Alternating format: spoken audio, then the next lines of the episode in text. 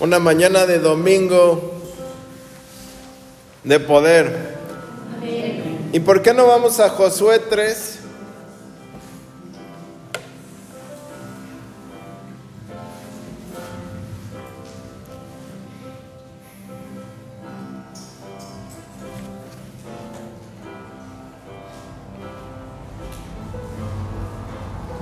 Dice, Josué está bien fácil de encontrar, el sexto libro.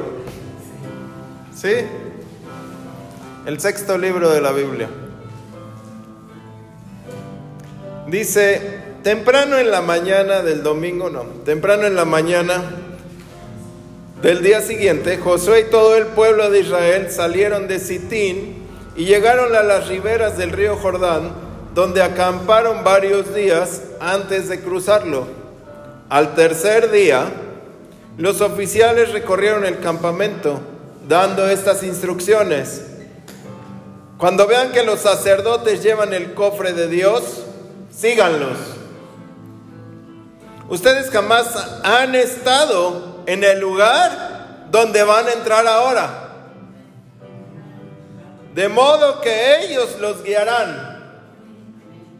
Sin embargo, permanecerán con sana distancia. A 90 metros, eso sí era una distancia, nada que metro y medio, no, 90 metros. Detrás de ellos, dejando esa distancia entre ustedes y el cofre. No se acerquen más de esto. Josué le dijo al pueblo entonces, purifíquense, porque el mañana, porque mañana el Señor hará maravillas entre ustedes. Amén. Amén. Más abajo, en el verso 11 dice, ¿se dan cuenta? El cofre de Dios, eh, el cofre de Dios, Señor de toda la tierra, nos guiará a través del río Jordán. Ahora elijan 12 hombres, uno de cada tribu, para cada tarea especial. Cuando los sacerdotes que transportan el cofre toquen el agua con sus pies, el río cesará de correr como si fuera sido retenido por un dique. Era la época de la siega y el Jordán se desbordaba, pero cuando el pueblo comenzó a cruzar el río, en cuanto los pies de los sacerdotes tocaron el agua en la orilla, repentinamente, de repente, de la nada, lejos de allí, en la ciudad de Adán, eh, cerca de Zaretán, el agua comenzó a amontonarse como si hubiera un dique. Después de este punto, el agua siguió corriendo hacia el mar salado, de modo que el lecho del río quedó seco entonces todo el pueblo cruzó por el río en la parte que estaba cerca de la ciudad de Jericó, y los sacerdotes que llevaban el cofre se quedaron en la tierra seca en medio del Jordán, esperando a que todo el pueblo cruzara. Amén.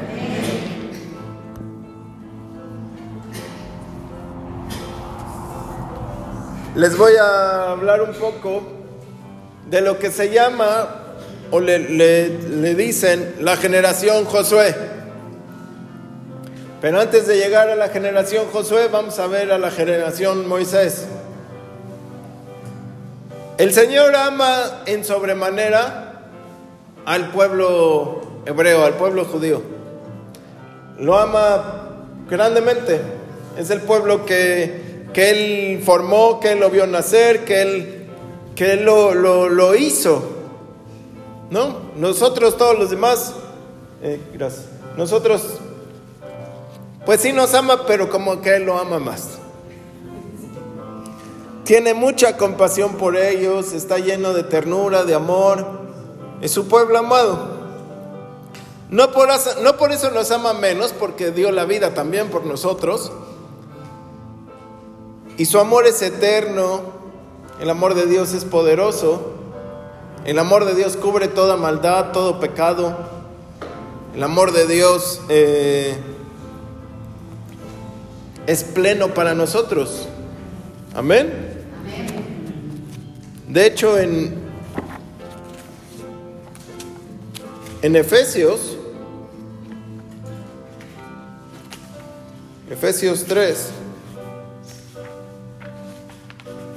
dice 3.18, 3.17, pido también que por medio de la fe Cristo habite en sus corazones y que ustedes echen raíces y se cimenten en el amor, para que puedan entender en compañía de todo el pueblo santo lo ancho, largo y alto y profundo que es el amor de Cristo. Pido que ustedes experimenten ese amor que nunca podremos entender del todo, así estarán completamente llenos de Dios. ¿Por qué ese amor no lo entendemos?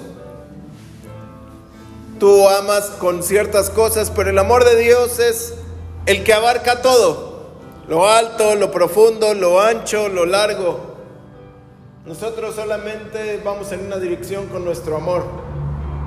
Estamos enfocados en un solo sentido, pero Él abarca todo.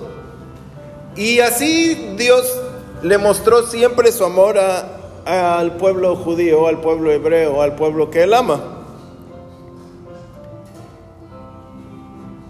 Así que Dios en su amor y actuando bajo la promesa que le dio Abraham su amigo, sacó al pueblo de Israel de Egipto. Dios los introdujo ahí para formarlos en una gran nación, porque de hecho cuando llegaron eran solo setenta y tantas personas. No podía con setenta y tantas, bueno, sí podía, pero les iba a dar toda una nación. No se la iba a dar a setenta, se le iba a dar a una nación. Y los, los cobijó, los arropó en esa nación, llamémosle así, eh, como lo que ahora se usa el vientre rentado, el vientre, este... ¿Sí han visto eso que, que otra esposa tiene, otra esposa, otra mujer tiene el vientre, de, algo así, ¿no? Eso. Eso es muy viejo, o sea. Sara tuvo el vientre prestado con, ¿cómo se llama? Su, con Agar, ¿no? Entonces, bueno, ok.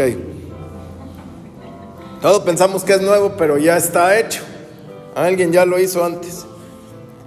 Y Dios los puso ahí para que cuidara a Egipto esa nación, porque era la nación más poderosa, la nación más rica, la nación que, que podía tenerlos cobijados hasta que crecieran y sabía que los iban, en llegado momento, los iban a oprimir, pero dice, pero yo los voy a liberar, o sea, ustedes no se preocupen.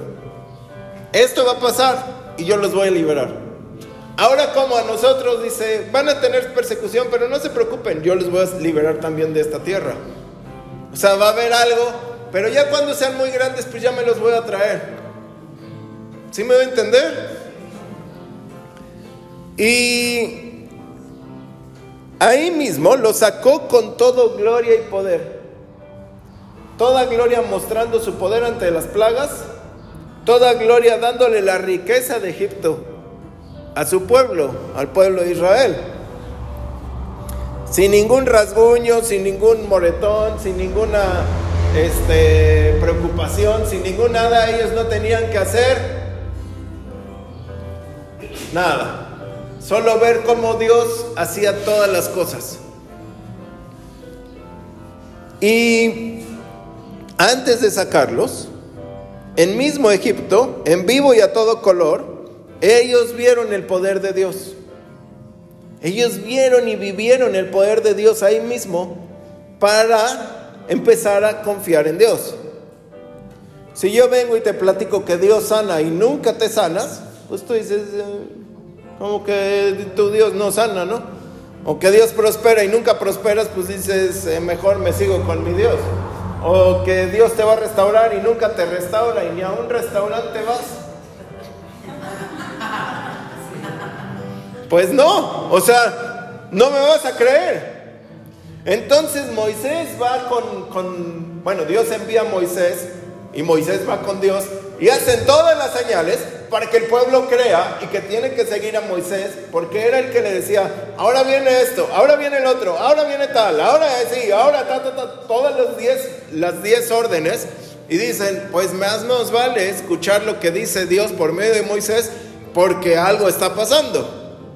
Entonces el pueblo decide seguir a Moisés porque Dios mostró su poder en medio de Egipto. Amén. Todavía les da la última señal. Cuando están en, enfrente del, del mar, Moisés se va a querer poner a orar como diciendo, ¿y ahora qué les digo? Y le dice, no, no te pongas a orar, solo levanta la vara y atraviesa el mar. Porque muchos se querían ya regresar. Muchos querían matarse entre ellos, muchos querían ir a pelear con palos y con piedras los otros. ¿Qué le iban a hacer al, ejército más poderoso de, de, esa, de esa tierra? Y posiblemente de la tierra. ¿Qué le iban a hacer? Nada. Entonces Dios le dice, no, yo los mato, pero déjamelo a mí. Tú atraviesa el mar y yo hago que el mar se haga cubos de hielo. Tú atraviesas las aguas y yo las convierto en hielo van a caer ahí. Eh, y esa generación salió de la mano de Dios con la dirección de Moisés, claro, con la dirección de Dios protegida por una columna de fuego, alumbrada por una columna de fuego. Le daba calor con una columna de fuego. Nunca pasaron frío, nunca pasaron obscuridad. Siempre estaba la luz de Dios con ellos. La nube los cubría del sol abrasador del desierto. Siempre estaban a la temperatura ideal. Siempre estaban cobijados, siempre, ah, ya, ya, ya quiero tomar tantito el sol, pues se iban a tantito afuera de la nube, tomaban el sol, se regresaban. No sé, siempre Dios los cuidó. Eh, tengo hambre. Todos los días llegaba el maná en forma de lluvia. Todos los días ahí estaba. Así como todos los días hay que estar leyendo. Es tu maná, todos los días. Pero ellos todos los días disfrutaban de esas, dice que son como eh, ojuelitas que se deshacían, ¿no? Como gotitas de, que se deshacían. Y la tenían que almacenar y la tenían, bueno, la tenían que recoger en la, en la mañana, pues, a eso digo almacenar para como medio cocinarlo, calentarlo, pero se podía comer así. Y tenían sed. Dios dice, ah, váyale a la roca. sale agua. Háblale a la roca, sale agua. Pégale al piso, sale agua. Vayan a tal, sale agua. ¿Qué más quiere? O sea, quiero, quiero esto. Hazle así. Qué fácil, o sea, pegarle a la peña de Bernal y que salga algo. ¿No? O sea, ¿tú ves eso difícil? Ahora los que buscan oro y todo, o plata o lo que sea, ahí están investigando si la piedra, no sé qué, si adentro la mina, esto, y explotan la esta y no, no hubo nada. Y ahora este con una vara le pega una piedra y sale agua. Los sacerdotes o la gente le pegaba con la vara al piso y salía agua. Sí, se hacían manantiales. Echaban un árbol, se hacía agua dulce. Pero no te preocupes. Siempre va a haber agua. Amén. ¿Tenían ganas de carne? se, hartaron de comer el maná, Dios les manda carne. Y siempre, perdón, en ese tiempo el Señor les ordenó que construyeran un tabernáculo, una tienda para Él vivir en medio de ellos, porque todos vivían en tiendas. Todos cargaban con, con sus dos palitos así, uno en medio y, la tienda, ¿no? Todos vivían en tiendas de campaña. Pero Dios dice, yo voy a vivir en medio de ustedes, pero yo no soy de dos palitos. A mí yo quiero todo bien. Con oro adentro, con este, telas preciosas, con esto, porque pues soy el rey. pero vivía en medio de ellos, en una tienda igual. Solo los sacerdotes podían entrar. Solo las personas que Dios había designado para tocar eso podían tocarlo y solo las personas que Dios permitía entrar podían entrar. Al pasar año y medio llegaron a la frontera con Canaán la tierra prometida, la tierra que Dios le prometió a ellos, Dios les prometió a Abraham, Isaac y Jacob. Y Dios le anticipó, le dio la, palabra a Moisés y le dijo, van a entrar a esa tierra. Y Moisés manda 12 espías, entre ellos Josué y Caleb. Y Josué y Caleb llegan, bueno, ven la tierra y llegan con el reporte, los, los 12, y 10 dan el reporte pero con un espíritu malo, y dos lo dan bien. Josué y Caleb lo dan bien. Los otros diez, todos dicen lo mismo. Hay gigantes, eh, la tierra es buena, pero diez dicen, nos van a matar, no nos va a ir bien. Y dos dicen, vamos a tomar esa tierra. Si Dios nos está enviando a ver el Ferrari de las tierras en este planeta, Vamos a tomarlo. Amén. Dios no te va a enviar como para que veas y te quedes soñando de, oh, algún día. No, te va a enviar para que lo tomes. Amén. No para que te quedes orando en la frontera. Te va a enviar para que entres. Entonces, estos dos hombres hicieron lo correcto, pero diez contagiaron al pueblo y el pueblo dice, no, no, ¿qué tal que no? ¿Qué tal que no pasa? ¿Qué tal que esto? Y se llenaron de duda, incertidumbre y falta de fe. Y entonces Dios les dice, ok, no me creíste.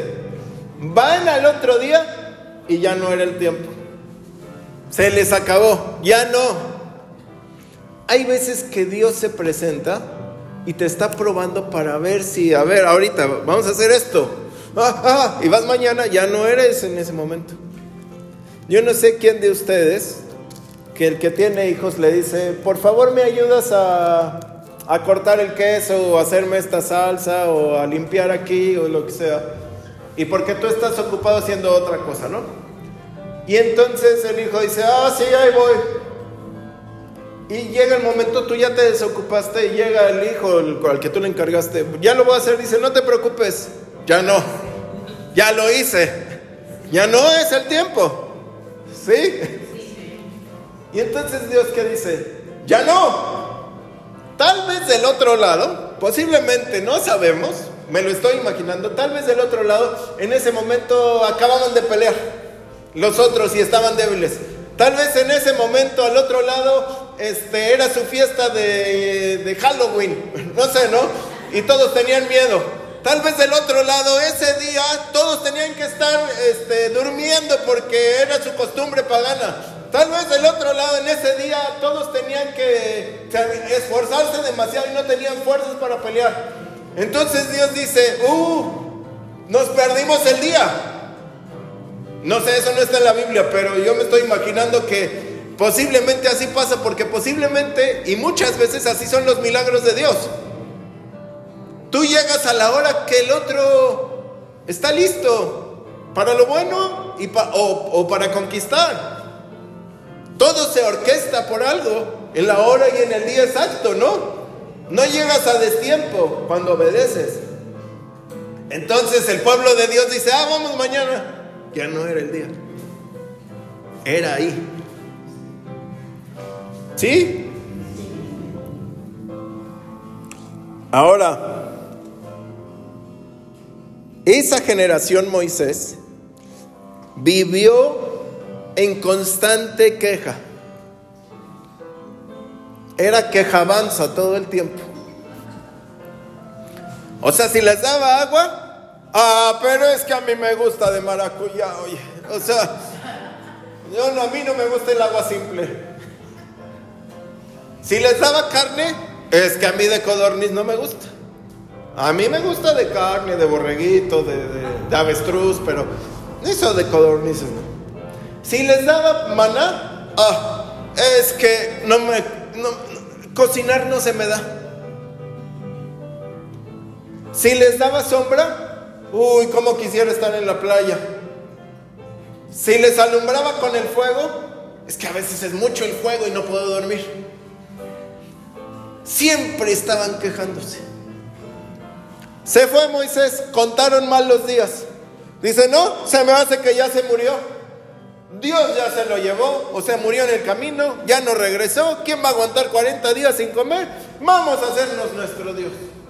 Él nos sacó de Egipto, quejándose. Van con Aarón. Oye, Aarón, tú eres su hermano. apóyanos. Dicen los judíos, dicen los, los, los maestros, los rabis judíos, que Aarón lo hizo como para ganar tiempo y que Moisés regresara. Como diciendo, bueno, a ver, ¿lo quieres hacer? Ve y tráeme oro. Y dicen ellos que el pueblo corrió por el oro para hacerlo. No sabemos realmente si sí, lo, si sí fue así, pero... O sea, era desaprobación. Era como diciendo, o sea, yo voy a hacerlo como yo quiero. A ver, hubieran salido de Egipto solos. A ver si muy valiente, a ver si muy acá. Preséntate tú. ¿No? Se necesita una persona valiente para presentarse delante de Faraón y decirle, voy a sacar al pueblo. No. Se necesita alguien valiente para decirle a alguien sus errorotes, ¿no? En serio. Se necesita alguien no lambiscón y que tenga la fuerza para decirle a Faraón, pues los primogénitos van a morir. Ya cuando yo creo que Moisés salió de ahí, dijo, chin, este cuate tiene un primogénito, o sea... Pero no, ellos pensaban que no, que Dios tenía que amarlos, como diciendo, eh, me estoy anticipando lo alto, lo profundo, lo ancho, yo lo voy a conocer a mi manera. A eso yo los llamo my way. El hermano my way. El hermano a mi manera. Y no es así.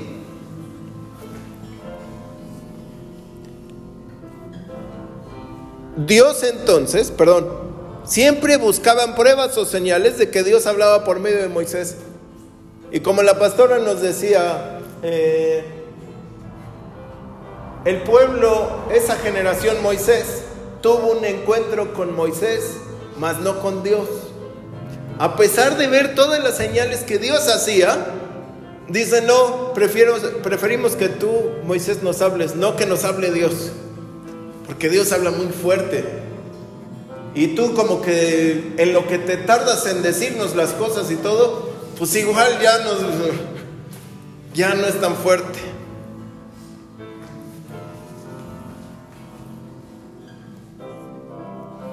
era desobediente. A pesar de ver el poder de Dios, ellos no querían. Moisés siempre también iba delante de Dios y le decía, oye, es que, ¿cómo puede ser? Hasta Dios se hartaba de esa generación. Dice, ya la voy a deshacer, mira. Ya sé que es la generación que viene de Abraham, pero de ti voy a levantar otra. O sea, de ti levanto otra, déjame matarlos. Y Moisés le dice, no, ¿qué van a decir de ti? No ellos, las naciones de alrededor, oye. Todos ya nos tienen miedo. Si nos matas, porque pues él también estaba ahí metido, ¿no? ¿Qué va a pasar? Dios dice, bueno, bueno, está bien. ¿Pero qué creen que pasó? Sí, los mató. Los mató después de años. A Dios no se le olvida nada. Entonces Dios decide que nunca van a entrar en su reposo. Que van a estar dando vueltas y vueltas y vueltas. Y lo peor es que estaban al lado de la tierra. Todavía dijera, se los llevó como que a la frontera de Egipto y allá por todo el mar otra vez y así no. Estaban dando vueltas a, no sé exactamente a cuánto, pero digamos le hacía a dos kilómetros, tres kilómetros de la tierra prometida. Ponle a 10. vueltas 40 años. Como diciendo, ya me voy acercando, ah, no, no, todavía no. Ya me voy a dar, no, todavía no. Ya otra vez, ya, no. O sea, podían ver la bendición, pero nunca la podían tomar. Sí, es el tiempo de que te decidas decir, si estás pasando ese ciclo de, de decir, me quito eso y entro. Cuando tú me digas, Dios, en esta vuelta entro, pues en esa entro, aunque sea yo solo. Aunque los otros no vengan conmigo, yo me voy a meter. Es uno el que conquista. Amén. Cuando el hombre, no sé si se diga bien, fecunda a la mujer, es uno el que conquista. De millones. Es uno. Amén. Y dice Dios, no van a entrar. Nunca van a poseer esa tierra aunque te la haya prometido. Se lo dijo a esa generación, mas no a esa nación. Y entonces lo hace con la siguiente generación, la generación Josué. Ahora, esta generación son los que salieron chiquillos de Egipto y los que nacieron en el desierto. Ellos todo lo ven diferente. Ellos no saben ni qué está pasando, nada más van caminando. O van cargados o van, van al lado de... Y van junto con la generación Moisés, pero tienen toda una visión de todo lo, que ellos están viviendo de otra manera. Ahora, para ellos, Dios siempre los cuidó y los mimó. Los otros era pesado cargar su casa de campaña, era pesado esto. Los niños dicen, que ellos carguen, yo voy tranquilo. ¿No? Yo mientras estoy jugando con, haciendo castillos en la arena, al lado del tabernáculo, ahí me pongo a sentar y ahí estoy con el fuego, eh, en las nubes. ¿Sí me da a entender? Sus ropas les crecían. Dice Deuteronomio 28. Les voy a leer aquí. Unas páginas antes de Josué 3, Deuteronomio 28, 5, 29, 5, perdón. Durante 40 años el Señor los condujo a través del desierto y sus vestiduras no se envejecieron, ni se les gastó el calzado. La generación Moisés decía, y yo traigo los mismos zapatos, la misma chamarra con la que salí, la misma túnica. O sea, traigo el mismo, ¿cómo se dice? El mismo vestido de algodón egipcio. ¿Cómo puede ser? La generación Josué veía que sus zapatos le crecían, veía que su ropa le crecía porque ellos salieron chicos. Llegaron adultos y tenían la, la ropa ahí estaba con ellos. ¿Sí amén o no amén? Nunca le afectaba que no tenían ropa. Siempre Dios los cuidaba. Siempre se ponían lo mismo y estaban felices. Y yo lo veo con mis hijos y yo creo que todos lo hemos visto con los niños chicos. Le compras dos pares de zapatos al niño y uno se queda nuevo y el otro es el que se agastan. Siempre se pone el mismo par. Siempre. No sé por qué, pero siempre se pone el mismo. No puede haber otro. Siempre se pone la misma chamarra. Siempre. Siempre se pone el mismo pantalón, excepto cuando lo lava, lo lava eh, la, la mamá y lo acaba de lavar y se pone el mismo. ¿Sí o no? Ellos dicen, no me importa hacer foto. Siempre estoy vestido igual. Tú lo ves años y años. Vimos a Bernardo con la misma playera azul durante tres años y medio. No le importa. Siempre. Al niño no le importa. Él está feliz. Es mi playera, son mis tenis, es mi ropa. Y así la generación José igual. Es mi misma ropa. Siempre se alimentaban con su comida favorita. En la mañana cereal. Tú le preguntas a mis hijos, ¿qué quieres desayunar? Cereal. Cereal. Cereal. Todos los días. Ellos pueden desayunar cereal todos los días.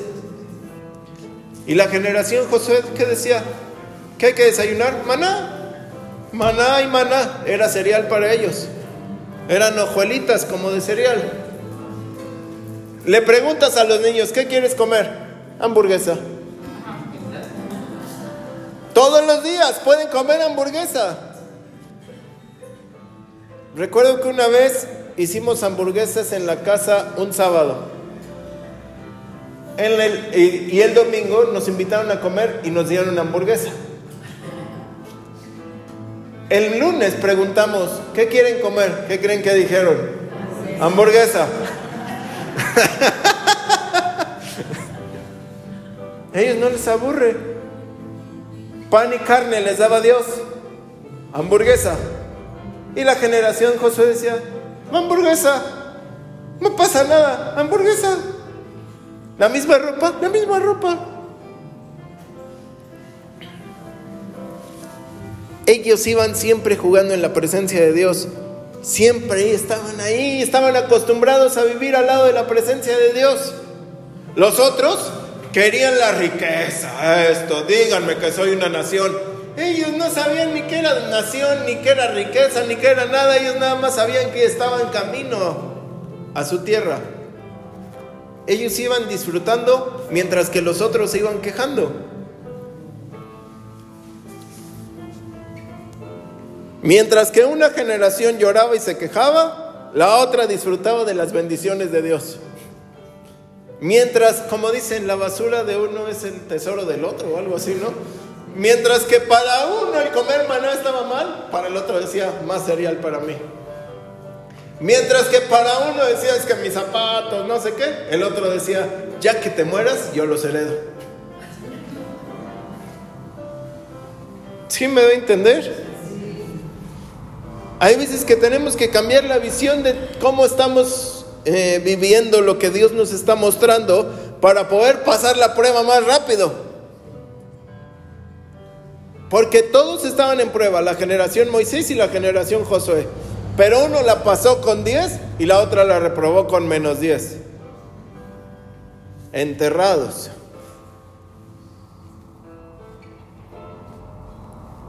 Esa generación fue criada en el, en el desierto, pero nunca supo que estaba en el desierto. Si tú estás en el desierto de Dubai, ¿a poco vas a pensar que estás en el desierto? Tú dices, aquí está lo mero bueno, oye, ¿no? Los edificios más acá, los coches más bonitos, eh, la tierra más eh, esplendorosa, es, ahorita ahí.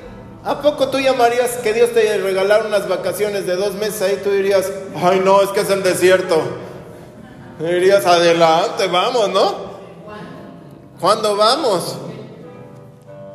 Es decir, esta generación nunca se dio cuenta que estaba en el desierto. Para ellos era su Dubai. Para ellos esa columna de fuego era el poder que Dios les mostraba, la nube era lo más glorioso. Los otros decían, ¿cuándo saldremos de aquí? Ellos decían, no me quiero ir de aquí, quiero estar en este lugar para siempre. Dios era su hogar, su compañero, quien caminaba con ellos, quien los guiaba de día y de noche. No había otra realidad para ellos. En cuanto, en cuanto llegaron a la tierra de Canaán, les tocó conquistar y eso hicieron. Los otros se quejaron durante 40 años. Ahora ellos, Dios les dice, guarden silencio para quitar la maldición de ellos. Todo lo que ellos estaban, hable y hable y hable. Y por tanto hablar le cansaron la, a Moisés, le causaron que se enojara tanto, que Dios les dice ahora a esta generación, en silencio conquistamos. ¿Qué tal que así iba a conquistar la otra? Pero dice, en silencio. Y den vueltas. Eso bien que lo saben hacer. Ya caminaron mucho en el desierto por culpa de ellos. Ahora dando vueltas. Y así ganan. Dando vueltas y en silencio. Porque sabían obedecer.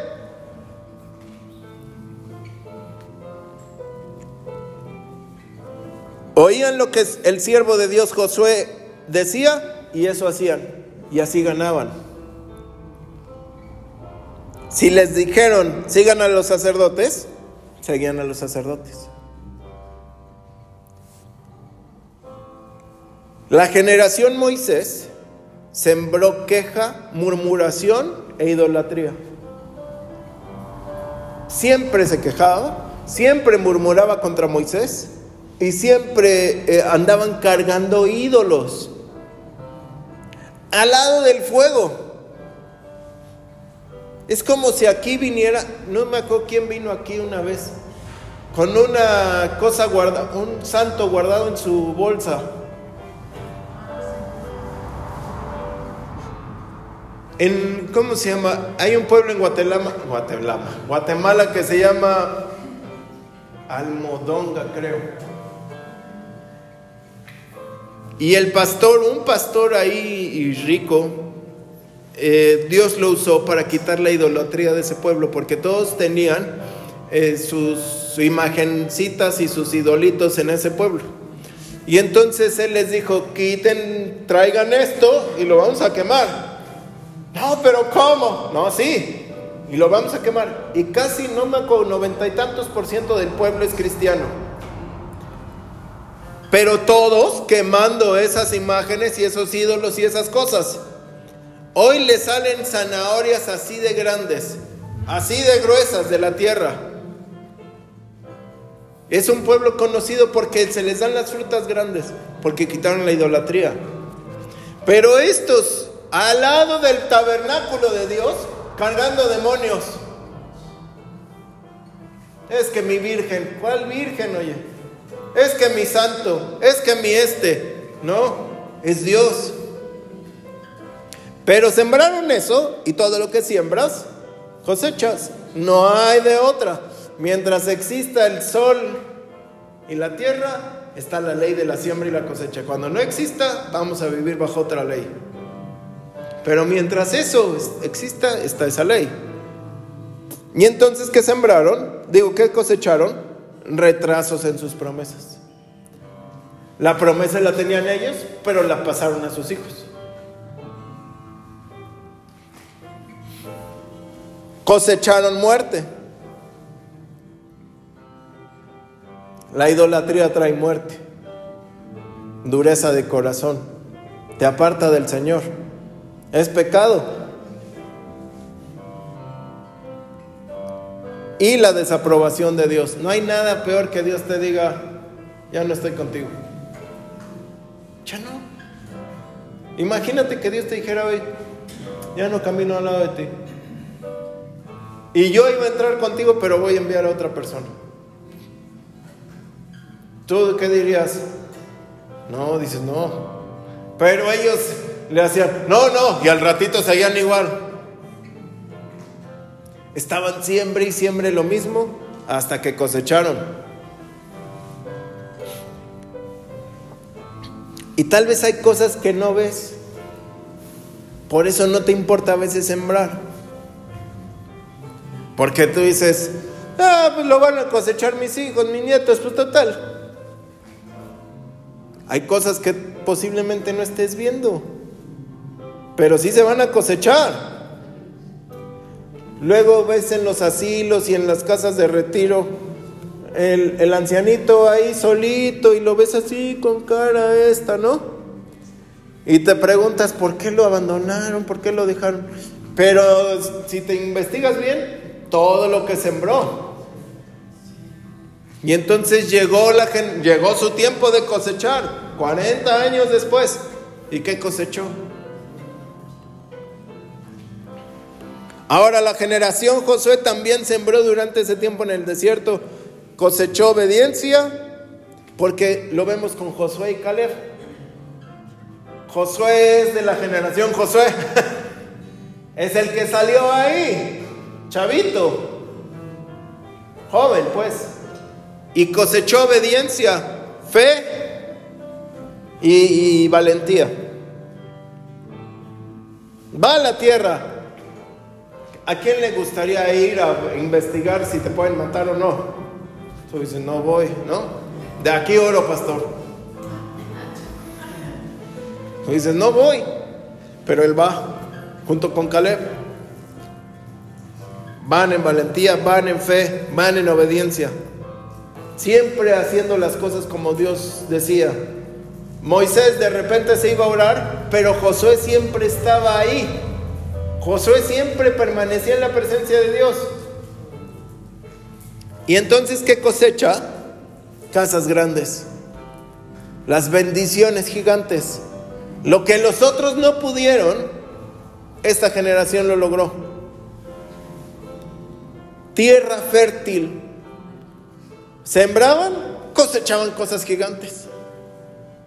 Amén. Y el poder de Dios sin límites. Mientras que en el desierto, cuando Moisés alzaba las manos, el pueblo ganaba, ahora aquí Dios peleaba por ellos. Ya no con ellos, por ellos. Dando vueltas, acaban con las murallas de Jericó y rapidísimo acaban con todo Jericó. Los que no habían no sabían pelear. Los que no habían tenido un comienzo militar, sino de esclavitud. Después van a pelear con demás ciudades y bolas de fuego caían. Y dice la palabra que eran más los que Dios mataba que los que ellos mataban.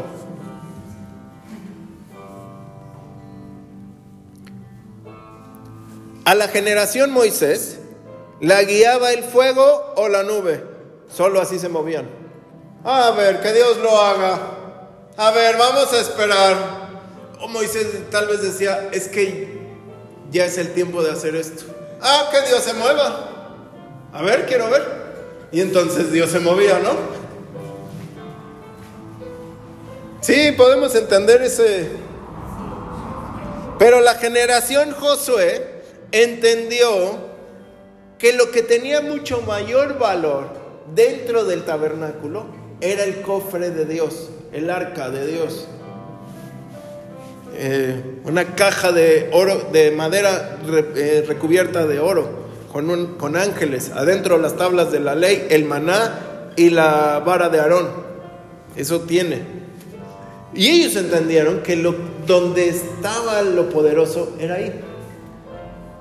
Entonces, en cuanto llegan a esa tierra, ¡fum! Se va la nube, se va el fuego, pero sigue el, sigue el arca. Los otros nunca entendieron de dónde o por qué. Solamente muéstrame. Ellos querían como entender.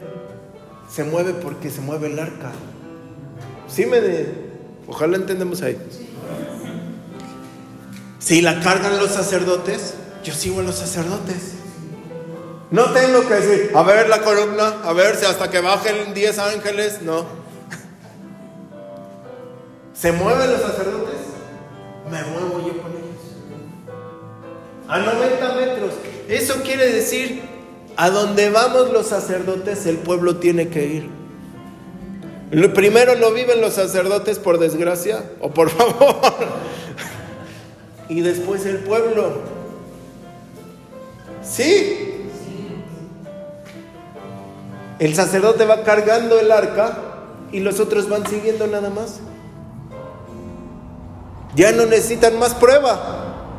Y entonces llegó el día donde leímos Josué 3, como que dijo, y Dios le dice, no me acuerdo en qué versículo, le dice, hoy te voy a honrar delante de todos. Y entonces Josué les dice a los sacerdotes, tienen que mover el arca e irse al río Jordán. Y ellos van cargando el arca que no era nada ligera, pesaba. Imagínate cargar un arca de madera y repleta de oro con tablas de piedra adentro. La van cargando y en cuanto tocan la orilla del río, el río cesa. Se va como si fuera por una presa. Se detiene. Eso es. ¿De qué se quejaba todos los demás?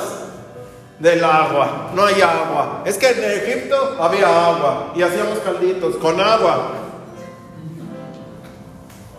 A él, ahora ellos tocan y dice, vamos a confiar que Dios nos va a dar agua. No les importa. Cruzan el río. Cruzan. Y empiezan a conquistar. Dios dice a esta generación. Esta generación es... Las dos pasaron lo mismo, pero con diferentes síntomas. Moisés lo pasa con una vara, no había el arca, pero era pum, y se abre el mar. Pasan todos, cantan, pero en cuanto terminan de cantar se empiezan a quejar del agua. ¿Dónde hay agua? Dice Éxodo 15. Ellos están tres días al lado del Jordán antes de cruzarlo. Yo creo tomando agua. Dice que era la temporada de la cosecha. Y estamos en la temporada de la cosecha. Amén. Yo creo que mientras estaban tomando agua ahí, ¿no? Disfrutando, diciendo, vamos a agarrar fuerzas. Vamos a ir a conquistar. Y entonces cuando cruzan, no se quejan. Dicen, ¿y ahora dónde vamos? Ah, Jericó. Porque ya ahí hay un, infiltrado, una infiltrada, una familia que, que tenemos que rescatar. ¿Sí o no? Y ellos van y toman toda la ciudad. Se acabó la queja, se acabó la murmuración, se acabó la idolatría, se acabó todo eso. Y entonces conquistan, conquistan, conquistan, conquistan, conquistan. Hasta que conquistan tanto, hasta que un día Josué les dice a una, no me acuerdo qué tribu, ¿hasta cuándo van a ser necios para ir y tomar su tierra? ¿Hasta cuándo serán negligentes para ir a tomar lo que Dios ya nos dio? ¿Hasta cuándo van a esperar? Ya está la tierra, ya está la posesión, ya está la promesa, ya está lo tuyo, ya está lo que Dios dijo. No es de que veas o no, cruza el río. En el nombre de Jesús.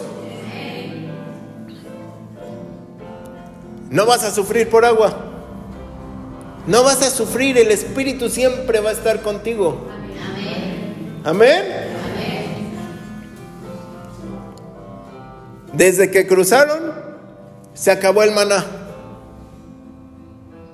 Ya no más diario a diario. Ya ellos ya tenían, llegaron a la tierra donde todo estaba, oye.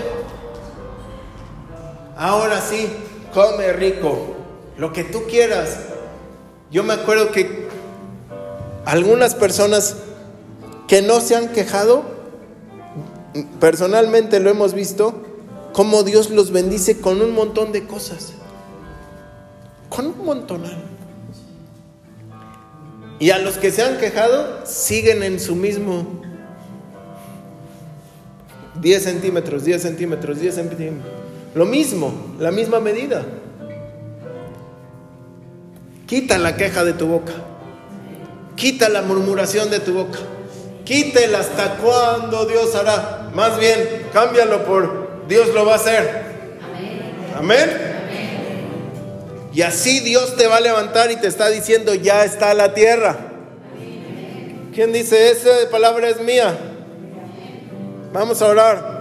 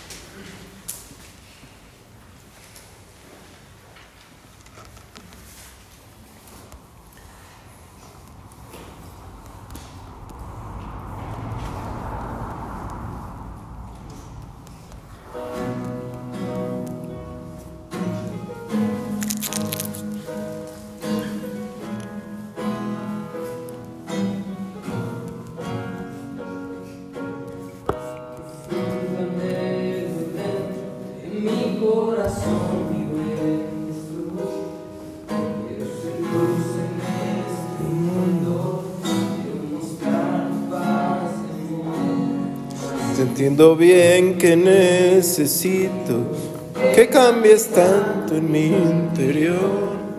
Traigo mi vida a tu presencia, a ti me rindo en oración. Dile mi Dios, dame un nuevo corazón, enamorado de ti, que solo viva para ti una manera distinta.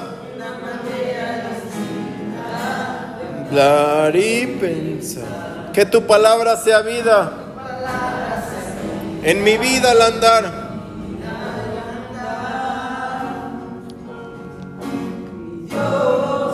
Dame un nuevo corazón, enamorado de ti,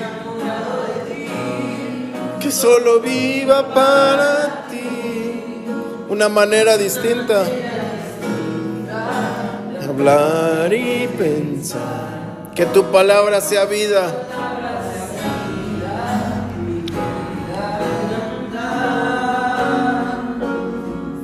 En profundo anhelo dentro de mi corazón, mi buen Jesús. Quiero ser luz en este mundo Quiero mostrar tu paz y amor, mas entiendo bien lo que necesito. Que cambies tanto en mi interior. Traigo mi vida a tu presencia. A ti me rindo en oración. Dile fuerte, mi Dios, dame un nuevo corazón. Enamorado de ti. Que solo viva para ti una manera distinta de hablar y pensar.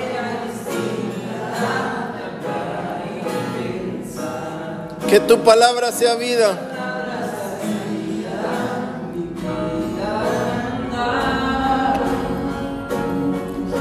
Mi Dios, dame un nuevo corazón, enamorado de ti, que solo viva para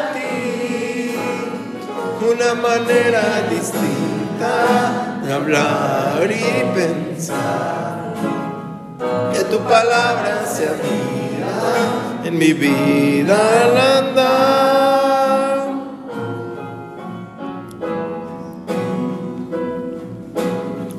Hoy hace, hace ese cambio en nosotros, Señor. Ese cambio total, radical, poderoso todo lo que hemos pedido y orado mal, Señor. A veces pidiéndote pruebas y señales que no, no todo es malo en pedir pruebas y señales, pero no con esa incertidumbre y esa duda, sino sembrando fe, sembrando obediencia, sembrando valentía, lo que tú nos digas, eso vamos a hacer. Lo que tú nos digas, eso vamos a tomar. Y si tú nos estás prometiendo tierra, Dios, nos estás prometiendo promesas, nos estás dando tu palabra, nos estás dando vigor, nos estás dando familias enteras, Dios, las vamos a tomar. No se van a perder, Señor. No se van a perder. Señor, en el nombre de Jesús. Hoy queremos pasar de la generación Moisés a la generación Josué, llenos de tu espíritu, llenos de tu gloria, llenos de tu favor, Dios. Que ya no peleemos contigo, sino que tú pelees por nosotros, Dios. Tú hazlo, Dios. Tú hazlo, Señor Jesús, en nosotros. Hoy queremos aprender como esa generación a no quejarse, a disfrutar a, vivir siempre, Señor, cereal y hamburguesa, Señor. A, estar siempre agradecidos con lo que nos das, la nube, el fuego, tu presencia entre nosotros. No estar pidiendo a ver si eres, a ver si no eres. Queremos siempre estar agradecidos contigo, Dios. Cuando lleguen las temporadas de conquistar, ahí vamos a estar hasta adelante. Cuando lleguen las temporadas de sembrar, ahí vamos a estar sembrando. Y ahora que es la temporada de cosechar y conquistar, eso haremos, Señor. Aunque nos cansemos, nos fatiguemos, aunque pensemos que es difícil estar cargando todo como Ruth lo hacía. Llegó en la temporada de la cosecha, pero ella se cosechó y cosechó y cosechó. Y así queremos para nosotros, Señor. Recoger las gavillas que otros están tirando recoger lo que otros no pueden almacenar, que lo queremos para nuestro regazo, Señor, para que tú lo cuides. No más ser negligentes. Vamos a tomar lo que es nuestro. Y esta ciudad es tuya, Dios. Esta ciudad es tuya. Las familias que están enfrente de nosotros son tuyas, Dios. Es tu tierra y que tú nos dejas gozarla y administrarla pero es tu tierra, Señor. Dame un nuevo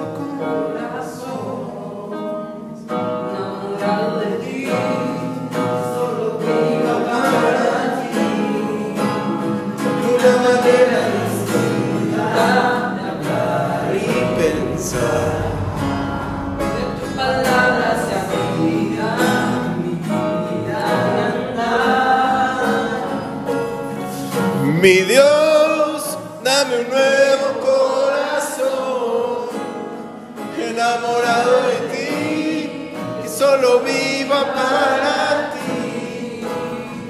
Una manera distinta de hablar y pensar.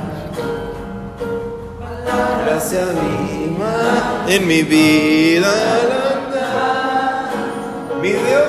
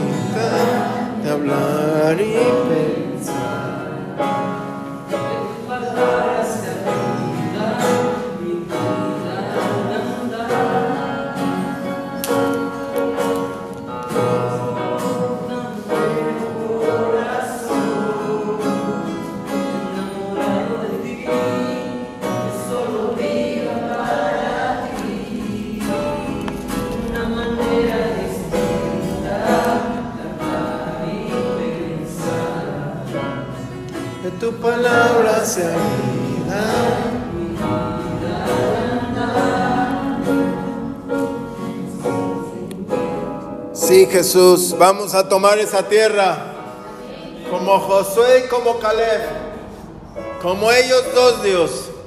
No importa, nosotros nos vamos a levantar en medio de esta generación y vamos a levantar otra generación, Señor, para ti, mi Jesús. En tu nombre, a vencer. Amén. Gracias, Jesús.